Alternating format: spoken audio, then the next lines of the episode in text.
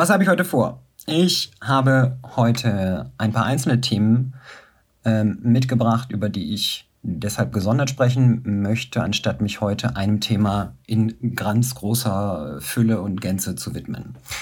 Was habe ich heute vor? Ich spreche über Lützerath.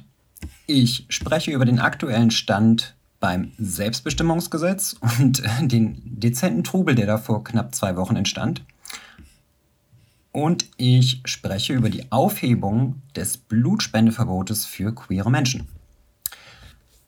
Dann fangen wir mal vorne an. Schon vorab, bevor tatsächlich Blockaden und Demonstrationen in Lützerath beim Tagebau Garzweiler begonnen haben, war schon von vornherein damit zu rechnen, dass es zu massiver Polizeigewalt kommen würde. Die Polizei hat natürlich geliefert und exakt das ist passiert. Was hierbei was hierbei allerdings jetzt noch ähm, zu berücksichtigen ist, ist, dass auch ähm, mit Masse die dort vor Ort tätigen Sanitäter in Bericht davon berichten, dass es zu einer zu besonders aggressiven Einsätzen seitens der Polizei gekommen ist, um die Profite von RWE für die Zukunft zu sichern.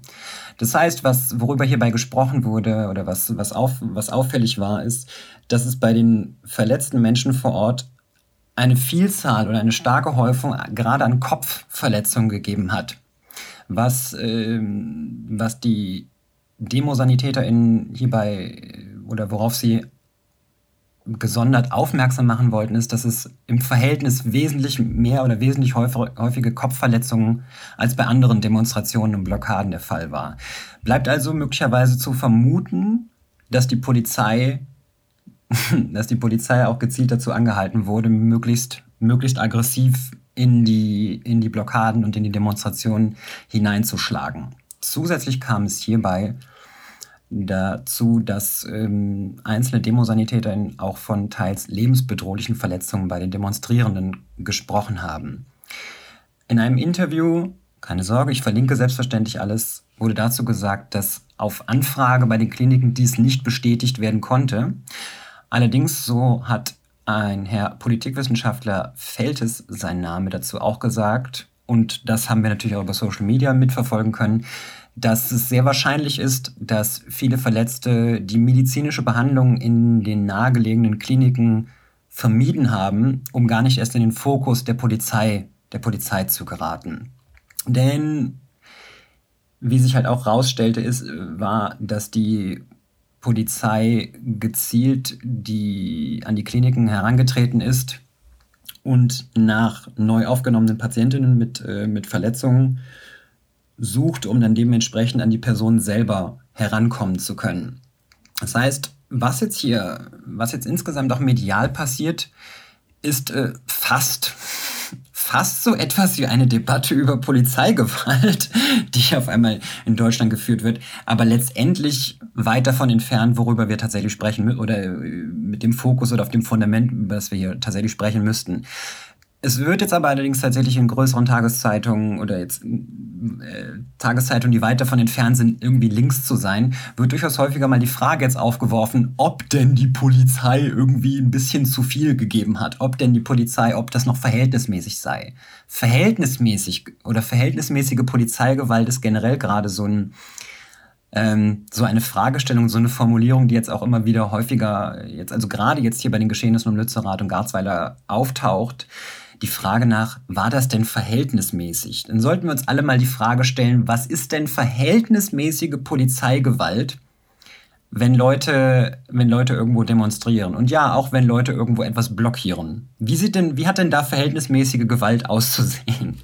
Die Bilder, die wir gesehen haben, Nachrichten, dass, dass äh, un, sogenannter unmittelbarer Zwang eingesetzt wurde, dass gezielt Schmerzgriffe eingesetzt wurden, um, um Blockaden aufzulösen, um Leute, um Leute irgendwo vom Boden wegzuschleifen und sonstiges. Ähm, das ist ja alles nachvollziehbar. Oder das nachvollziehbar im Sinne von, das konnten wir mitverfolgen, dass das passiert ist. Aber wie gesagt, es taucht immer wieder jetzt, jetzt häufiger die Frage nach verhältnismäßiger Polizeigewalt auf. Spannend hierbei ist auch, dass natürlich äh, diese ganze Law and Order, denke jetzt einfach nochmal so richtig volles, also wirklich volles Rohr zum Tragen kommt. dass es ja bestehende Gerichtsurteile darüber gibt, dass das ja Privatbesitz von, äh, von RWE sei und, und keine Ahnung was und dass man, ne, dass, äh, dass die Leute dann schon selbst natürlich äh, Schuld dran tragen würden, Schuld, selber Schuld dran haben würden, wenn sie, äh, wenn sie Polizeigewalt erleben, von der Polizei verletzt, verletzt werden. Es ist eine handelsübliche Denkweise in Deutschland, äh, davon auszugehen, dass das, was die Polizei tut, grundsätzlich immer völlig in Ordnung und äh, völlig in Ordnung sei und zurecht geschehen sei, ne? weil äh, ist ja alles legal. Das, man könnte quasi bei der deutschen Polizei halt auch von organisierter Legalität sprechen. Was hierbei halt mitunter äh, immer verkannt wird, ist natürlich äh, ein moralischerer Ansatz nach dem Unterschied zwischen legal und legitim. Das heißt, es wird dann auch hier generell, wenn, wenn Polizei, wenn Polizeigewalt, allein dieser Begriff Polizeigewalt, das ist deren Job. Witzigerweise ist es deren Job, ja. Ähm, wenn es passiert, ist ein Satz, der schnell ausgesprochen wird, irgendwas werden die schon gemacht haben. Ne, wenn, äh, wenn irgendwo ein schwarzer Mann in einer Gefängniszelle in irgendeinem Ort, der Ort ist sogar völlig egal, weil es ist, ist kein Einzelfall, äh, verbrennt, dann heißt es, irgendwas wird er schon gemacht haben. Wenn, äh, wenn, wenn jemand auf der, im, im Polizeigewahrsam mit einem Schädelbruch äh, versehentlich irgendwie verstirbt, dann heißt es, irgendwas wird er schon gemacht haben. Wenn die Polizei irgendwo auf Jugendliche, noch nicht erwachsene Menschen schießt und sie erschießt mit Maschinenpistolen, heißt es, irgendwas werden sie schon gemacht haben. Bei den Reaktionen jetzt hierbei oder bei den, bei den Handlungsweisen oder bei Sichtweisen über die Polizei, die weit ab von einfach nur, wir kritisieren die Polizei sind, sondern wo eben nun mal, äh, wo gezielt Polizeiketten durchbrochen werden sollen, um, äh, um für Klima- und Umweltschutz zu demonstrieren und das, äh, das zu ermöglichen, da fragt niemand, oh, irgendwas muss die Polizei schon gemacht haben, dass man sich ihr gegenüber so verhält. Und ich glaube, irgendwas hat die Polizei schon gemacht, dass wir uns ihr gegenüber so verhalten. Ja. Ein weiteres ähm, spezielles Momentum hierbei ist natürlich jetzt die Situation dessen, dass wir keine schwarz-gelbe Bundesregierung derzeit haben, sondern dass wir eine Bundesregierung haben, der die SPD, die FDP und ja, eben auch die Grünen Teil der Bundesregierung, nun mal die Bundesregierung stellen. Für die Leute, die das vergessen haben, dass SPD und Grüne gemeinsam regieren, das ist jetzt nicht, äh, das passiert gerade nicht zum ersten Mal. Das gab es schon mal von 1998 bis 2005. Und für die Leute, die vergessen haben, wie das damals so ausging oder wie das damals so ablief, alles, ähm, ich würde empfehlen, da mal was nachzulesen. ja. Was jetzt hier natürlich bei, dabei hierbei speziell ist, dass ähm, dass Abgeordnete, die zuvor natürlich, natürlich, natürlich aufgrund des Fraktionszwanges, wir alle wissen, wir kennen diese Bullshit, ähm, für den Abbau oder für den weiteren Abbau von Braunkohle gestimmt haben, dann nun mal mitunter dorthin fahren, um dafür zu demonstrieren oder dagegen irgendwie ihren Unmut kundzutun, dass jetzt äh, dass der Kohleabbau weiter fortgesetzt wird. Ich weiß, ist ein bisschen fragwürdig. Aber hierbei ist nun mal äh, der Fokus hier nochmal besonders darauf, auf, auf die Verantwortung, ne? was, was, was, äh, mit was die Bündnis 90 die Grünen angetreten sind und was, äh, was jetzt dann tatsächlich in der Praxis mitunter passiert. Und was wir hierbei nicht vergessen dürfen, Lützerath ist nun mittlerweile geräumt, Häuser werden abgerissen, die es dort noch gibt und noch gab. Und währenddessen Währenddessen werden schon wieder weitere Wälder, schon wieder weitere Wälder gerodet. Beispielsweise bei Frankfurt, um den, der Riederwald Autobahntunnel, um den fertigzustellen. Das heißt, auch das ist kein einzelnes Phänomen mit Lützerath gewesen, sondern es passiert halt auch an vielen, vielen anderen Stellen. Und das kennen wir, kennen wir ebenso beispielsweise aus dem, äh, vom Hambacher Forst für Kohlebau oder überall woanders, wo, wo Autobahnen Autobahnen für unsere Zukunft gebaut werden sollen und, dadurch Wälder gerodet werden sollen. Oder bereits geschehen. So, dann kommen wir mal zum nächsten Thema. Und zwar soll das Blutspendeverbot für queere Menschen aufgehoben werden. Faktisch äh, sind hiermit, äh, waren hiermit, sind hiermit immer vorrangig, so heißt es, Männer, die Sex mit Männern haben, davon betroffen. Aber letztendlich trifft, aber es trifft eben genauso transgeschlechtliche Menschen und eben auch vor allem SexworkerInnen. Dass es hierbei Überschneidungen gibt, dass es nicht zwingend ein Männer und Transpersonen und SexworkerInnen, sondern dass es mitunter eben diese, dass alles in einer Person vereinigt sein kann. Genau. Wird hierbei häufig außer Acht gelassen. Es gab bereits eine, eine Lockerung hierzu, zu diesem Blutspendeverbot für queere Menschen. Ähm, das ist echt eine, auch wirklich eine sehr spannende Formulierung hierbei, nämlich wenn Personen nachweislich in einer monogamen Beziehung leben, dann ist, äh, ist, äh, ist es möglich, Blut zu spenden. Ansonsten bestand ein, äh, eine Sperrfrist von zwölf Monaten, in der man nachweisen musste, dass man keinen Sex in dieser Zeit gehabt hat. Ich weiß nicht, wie sie das nachweisen, aber naja, wie dem auch sei. Diese Sperrfrist ist mittlerweile auf äh, vier Monate herabgesenkt und eben weiterhin trotzdem als Ausnahmeregelung hierfür gilt, nachweislich eine monogame Beziehung zu führen. Ich weiß auch nicht, wie man das gesichert nachweisen kann der Punkt hierbei ist, ich habe mir dann häufiger die Frage gestellt, ist Blut, ne, das Blut wird doch mit Sicherheit untersucht, bevor es irgendjemandem verabreicht wird. Jetzt habe ich heute, ne, habe ich nur bei der Recherche nochmal nachgelesen und festgestellt, ja, natürlich wird das Blut untersucht, aber bestimmte Erreger im Blut können erst nach, nach mehreren Monaten nachgewiesen werden. Deswegen hierbei die, vier Monate, die, die viermonatige Sperrfrist weiterhin. Der Punkt hierbei ist, es handelt sich hier einfach nur grundsätzlich um eine Diskriminierung aufgrund von Geschlecht und Sexualität. Denn heterogeschle heterogeschlechtliche, pardon, heterosexuelle Menschen äh, sind hiervon einfach komplett ausgenommen. Völlig egal, was für, völlig egal, wie sie sich benehmen, wie oft sie ungeschützten Sex mit verschiedensten Menschen gehabt haben oder so, das wird einfach nicht berücksichtigt. Die Änderung, die nun zum Tragen kommen soll, ist eine also eine Änderung des Transfusionsgesetzes, was nicht mehr nach Geschlecht und Sexualität diskriminieren soll, sondern das sogenannte sexuelle Risikoverhalten in den Fokus, in den Fokus rücken soll. Und zwar eben von allen Menschen. Was hierzu jetzt durch Karl Lauterbach, den Bundesgesundheitsminister, angestoßen wurde, ist, dass das Transfusionsgesetz oder die Änderung des Transfusionsgesetzes zum 1. April diesen Jahres in Kraft treten soll. Und dann wiederum haben Verbände, Blutspendedienste eine viermonatige Frist für die Umsetzung, beispielsweise dass Fragebögen angepasst werden müssen und sonstiges, die dann vor einer Blutspende auszufüllen sind. Genau. Das heißt, am 1. April soll das Gesetz in Kraft treten und dann haben die, haben die Organisationen vier Monate Zeit, dies tatsächlich auch in die Praxis umzusetzen. Was halt auch dazu zu sagen ist, selbst Menschen, die, queere Menschen, die davon jetzt nicht per se betroffen werden, also die nicht gar nicht mal ausgeschlossen werden aufgrund Verhaltensweisen, was weiß ich, was auch immer, haben dennoch, haben dennoch den Gang zu Blutspendediensten mitunter häufig gescheut, verständlicherweise aus Sorge und Angst vor diskriminierenden Fragen, vor, vor, vor verschiedenen Formen von Beschimpfung, Beleidigung oder einfach des, des öffentlichen Abweisens oder öffentlichen Bloßstellens, dass man halt queer ist.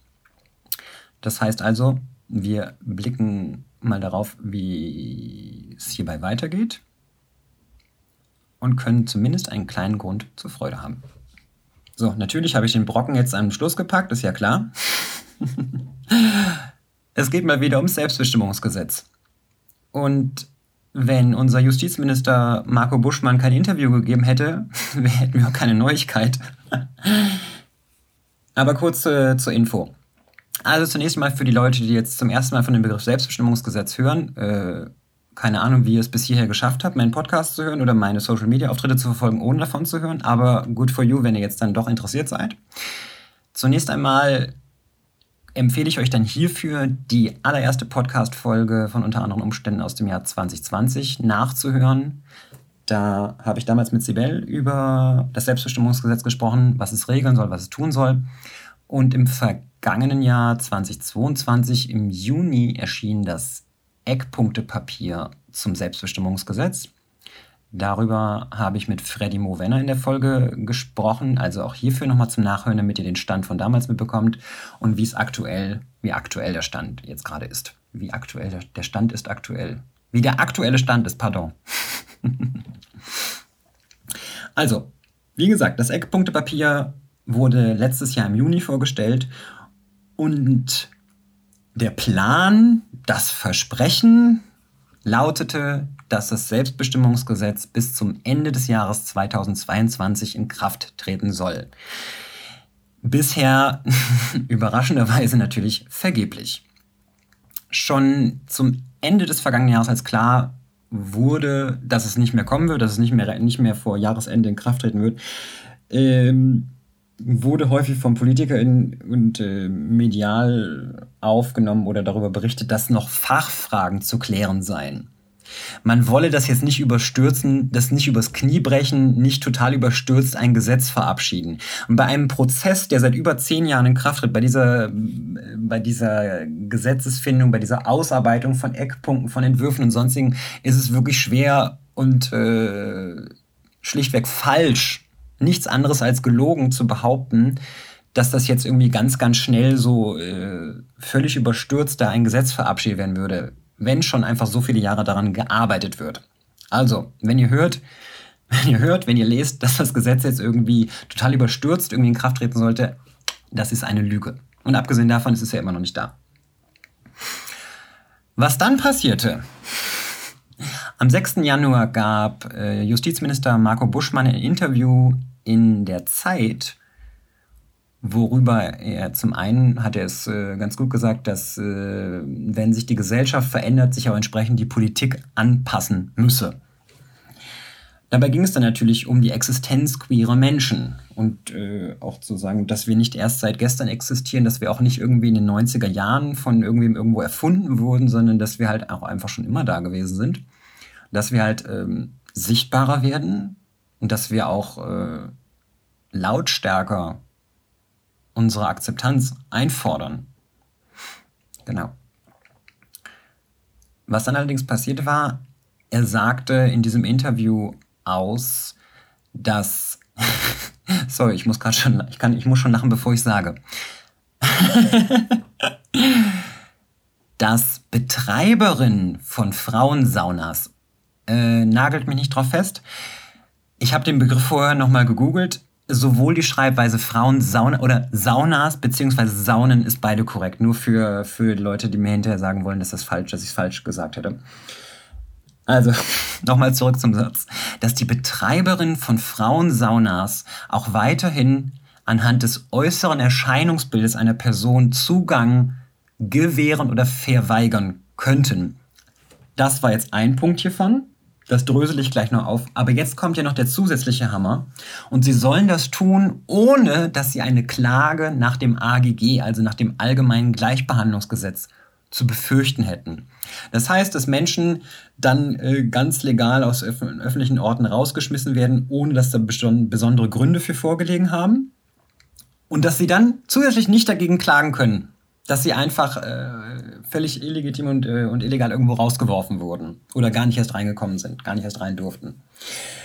Der, der Punkt hierbei äh, ist jetzt in, insofern, ähm, nee, spannend ist nicht das richtige Wort. Was hierbei zum Tragen kommt, ist, hier soll ein vermeintlicher oder nur ein, hier soll einfach möglichst der Ausschluss von Transpersonen auch noch rechtswirksam gewährleistet werden. In der Praxis wird es aber halt noch viel, viel mehr Menschen treffen als einfach nur transgeschlechtliche und nicht-binäre Personen. Deshalb äh, habe ich auch, äh, ich weiß nicht, ob es noch an dem Tag selber war, als dieses Interview dann veröffentlicht wurde, habe ich halt so einfach mal zur Frage, die Frage aufgeworfen, ob diese realitätsfernen Schrotflinten, die die Zugang nach äußerem, nach sogenanntem äußeren Erscheinungsbild regeln wollen, irgendwann mal in ihrem Leben vielleicht mal in einer Lesbenbar gewesen oder in der Kneipe oder in, auf einer lesbischen Party oder generell auf einer queeren Party. Das heißt, eine solche Regelung würde eben nicht nur transgeschlechtliche Personen, explizit transgeschlechtliche Frauen treffen, sondern alle Personen, deren Erscheinungsbild nicht den cis-heteronormativen sexistischen Standards von Leuten an Türen, an Tresen, sonst wo äh, entsprechen würde. Das ist jetzt ein wichtiger Punkt, auf den wir eingehen müssen. Uns muss klar sein, es wird mehr Menschen treffen, als damit, das ist witzig, als nur, nur getroffen werden sollen. Aber wir müssen auch im Hinterkopf behalten, und das sage ich jetzt nochmal, das ist kein neuer Satz von mir, Transfeindlichkeit ist nicht erst dann mit vielen Anführungszeichen wirklich schlimm, wenn plötzlich auch äh, cisgeschlechtliche Frauen versehentlich versehentlich irgendwo rausgeworfen werden oder versehentlich irgendwie nach, äh, nachweisen müssen, dass sie tatsächlich Frauen seien oder sonstiges. Das ist, äh, das ist halt etwas, äh, worüber, worüber Leute aufgeklärt werden müssen, dass man ihnen sagt, ja, you are next. Euch betrifft es als allernächstes dann wieder. Aber die Problematik entsteht eben nicht erst, wenn CIS-Personen fälschlicherweise für ein anderes Geschlecht gehalten werden, sondern schon, ist schon viel, viel früher, nämlich generell auf dem, den Ausschluss von transgeschlechtlichen Menschen aus bestimmten Räumen des öffentlichen Lebens in irgendeiner Weise zu legitimieren und zu rechtfertigen. Denn darum geht es hierbei. Es geht hierbei um nichts anderes als, als Teile des öffentlichen Lebens und, sagen wir mal ganz ehrlich, eine Sauna. Ich weiß, wir können uns lange über, das gab, sorry, das gab es natürlich auch dann von wegen, dass dann Fragen aufgeworfen äh, wurden, ja, äh, wie häufig, wer geht denn von euch überhaupt in die Sauna? Ja, ist eine absolut äh, legitime Frage an so einer Stelle. Aber letztendlich sind wir dann schon wieder in einer echt miesen Debatte über Zugänge zu Teilen des öffentlichen Lebens. Und es hat mich tatsächlich gewundert, dass es speziell um, um, äh, um Saunas oder Saunen, Saunen ging und nicht mal wieder die übliche Toilettenfrage gestellt wurde. Ich nehme an, das war irgendein, in diesem Moment wahrscheinlich irgendein Schnellschuss von, äh, von Buschmann, dass er ausgerechnet das jetzt ausgewählt hat. Aber letztendlich zeigt es, zeigt all das immer und immer wieder. Oder sagen wir so rum, es wird so häufig behauptet, TERFs, queerfeindliche Menschen, transfeindliche Menschen, das merkt man doch sofort, dass die, dass die nur Quatsch erzählen, dass deren Argumentationen total widersprüchlich sind und alles. Ist schön, dass du das merkst dass dir das so schön auffällt, dass das alles so total widersprüchlich ist. Aber da, im Justizministerium wurde gerade über scheiß Frauensaunen und Saunagänge debattiert. Ja? Also so von wegen, das nimmt doch eh niemand ernst. Doch! Zum Teufel, ja! Leute greifen diese, diese scheiß, äh, diese scheiß queerfeindlichen äh, Horrorszenarien, die da gesponnen werden, greifen sie auf und es wird darüber debattiert und es wird darüber gesprochen und es wird schon wieder irgendwelche Leben in der Öffentlichkeit zur Debatte gestellt. Und das ist eben scheißgefährlich, weil es immer wieder passiert. Also, vergesst an dieser Stelle jetzt grundsätzlich erstmal Toiletten, Saunas und was weiß ich. Worum es hierbei geht, ist den Zugang zu öffentlichen Räumen für Menschen einzuschränken und zu verunmöglichen. Das ist der Punkt hiervon. Exakt darum geht es. Das ist die Argumentationslinie. Darauf, darum soll es gehen, um den Ausschluss von, von, von vielen queeren Menschen und Menschen, die nicht in ein heteronormatives äh, Erscheinungsbild in irgendeiner Weise perfekt reinpassen, von öffentlichen Räumen auszuschließen. Und um nichts Geringeres geht es hierbei. Also egal, was euch Leute sonst wie erzählen, dass es hier nur um Schutz und sonstiges geht, das ist ja immer die Argumentation, die immer wieder kommt. Oh, wieder Schutz, Schutz vor Männern, Schutz vor Männern, das müssen wir gewährleisten. Das sind dieselben, dieselben Leute, die permanent, die jetzt, jetzt plötzlich immer mit, aber wir wollen nur den Schutz vor Männern gewährleisten, sind die, die niemals Männer für ihr Scheißverhalten in die Verantwortung nehmen. Nicht ein verdammtes Mal tun sie das. Es fällt dieser Schutz vor Männern, fällt, fällt den Leuten immer dann ein, wenn sie gerade davon hören, dass transgeschlechtliche Menschen irgendwie eventuell in der Öffentlichkeit existieren können. Und das sollte uns allen verdammt nochmal endlich bewusst werden. Es geht diesen Menschen nicht um Biologie, es geht ihnen nicht um Schutz vor, Schutz vor Männern, es geht ihnen darum, queere Menschen aus öffentlichen Räumen auszuschließen. Das ist der Punkt. That's the point. Was mittlerweile auch schon wieder passiert ist, äh, Buschmann ist zumindest, äh, sagen wir, ein Stück weit davon zurückgerudert von seiner Aussage. Ähm, der Queerbeauftragte der Bundesregierung Sven Lehmann hat das schon, hat diese Aussage, dieses Statement in dem Interview bereits, äh, bereits frühzeitig kritisiert. Und Buschmann ist insofern auch wieder davon ein bisschen abgerückt, dass er halt auch, äh, also zunächst sagte Sven Lehmann, äh, ein, wir können jetzt hier nicht ein Gesetz schaffen, was gleichzeitig wieder Diskriminierung aufbaut, obwohl es ja darum geht, Diskriminierung abzubauen. Der Punkt ist, das Gesetz selber hat es ja gar nicht vor, aber wenn ein Justizminister so in so plötzlich in, die, in eine Debatte hereinträgt, äh, dass, äh, dass für bestimmte Menschen plötzlich das allgemeine Gleichbehandlungsgesetz dann außer, mal ebenso in bestimmten Fällen außer Kraft gesetzt werden soll, dann ist das eine, dann ist da eine ziemlich große Hürde plötzlich übertreten worden. Und das ist immens gefährlich. Also, es gab bereits dann Kritik vom, vom Queer-Beauftragten der Bundesregierung hierzu und Buschmann hat gesagt, dass er das ja, äh, naja, wahrscheinlich ein Missverständnis, nicht so gemeint oder sonstiges. Also jedenfalls äh, hat es insofern versucht, irgendwie was zu korrigieren bezüglich des, äh, dass äh, ein, dass er eben auch sagt, dass ein solches Gesetz Hürden und Diskriminierung abbauen soll, nicht irgendwie dazu, nicht irgendwie das dazu kommt, dass dadurch wieder neue Hürden aufgebaut werden. Genau. Nun der aktuelle Stand zum Selbstbestimmungsgesetz. Es soll bis Sommer 2023 in Kraft treten. Ob es passiert, ich weiß es nicht. Wie es genau aussehen wird, auch wenn die Entwürfe bereits vorliegen, ich weiß es nicht. Ich kann es nicht planen. Und das ist auch kein neuer Satz von mir. Darüber spreche ich jetzt auch schon seit, seit 2020 mindestens. Irgendwann wird ein Selbstbestimmungsgesetz kommen, wie es in der Praxis aussieht, was drin stehen wird. Ich kann es nicht sagen.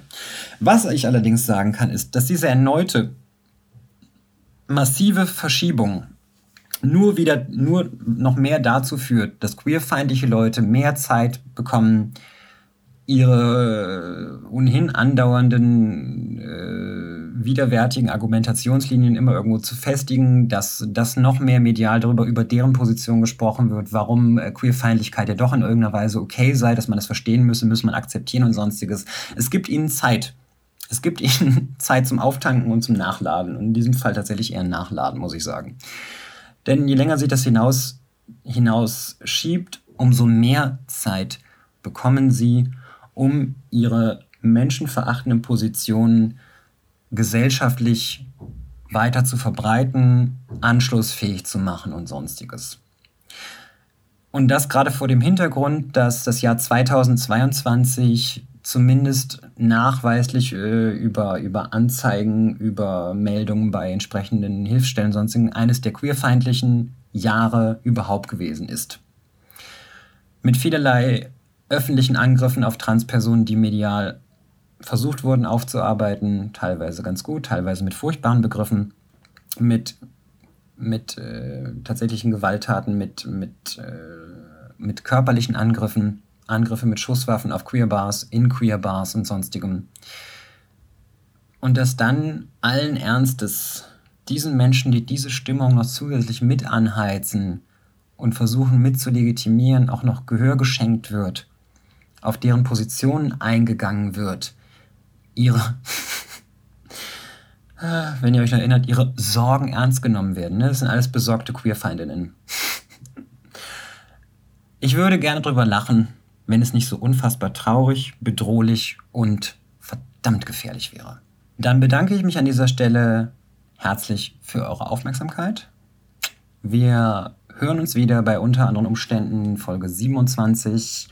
Und bitte, wenn ihr schon diesen Podcast hört, abonniert, liked, euren Friends davon erzählt, dann möchte ich auch bitte, möchte ich eure Aufmerksamkeit auch auf das weitere und sehr umfangreiche Podcast-Angebot von ND zeigen, äh, darauf hinweisen. Denn unter anderen Umständen wird produziert von ND, die linke Tageszeitung aus Berlin. Mein Name ist Felicia Ebert und bis zum nächsten Mal. Ciao!